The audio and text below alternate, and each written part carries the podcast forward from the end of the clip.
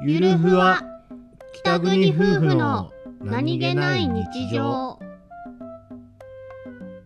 フリートーク。はい。はい。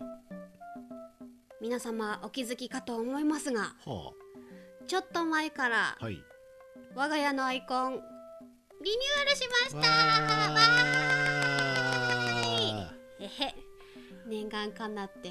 ーはい。はい。よかったですね。はい。私が妻の頭皮を嗅ぐ。嗅いでないからあれ。あ れくしゃってしてるんじゃないの？嗅いでんのあれ？あれか嗅がれたの？私後ろだから分かってないんだよねくしゃってしてる。あそう、うん。そうだよね。くしゃってしてる。嗅いでません。もうもうそう。えっ、と書いてもらったのがペッさんっていう方ではい。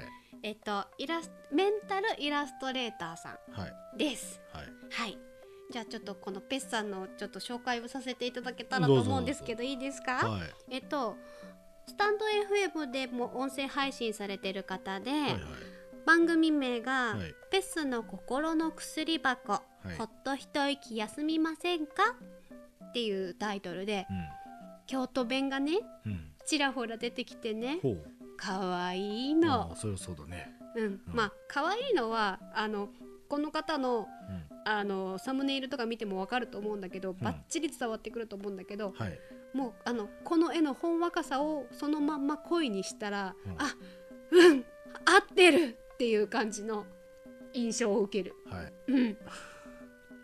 言いたいのわかる、伝わってるかな？まあ大丈夫かな？大丈夫だと思う。であのペスさんいろいろあのホームページとかも作ってあのイラストレーターとしての活躍の場もあの広い方なのではいあの概要欄に、えっとペスさんのホームページとあとスタイフの音声配信のチャンネルの URL もちょっと貼らせていただこうかなと思うのでもしよろしければご興味ある方行ってみてくださはいい、覗きに行ってみてください。はいペスさん、本当にありがとうございます。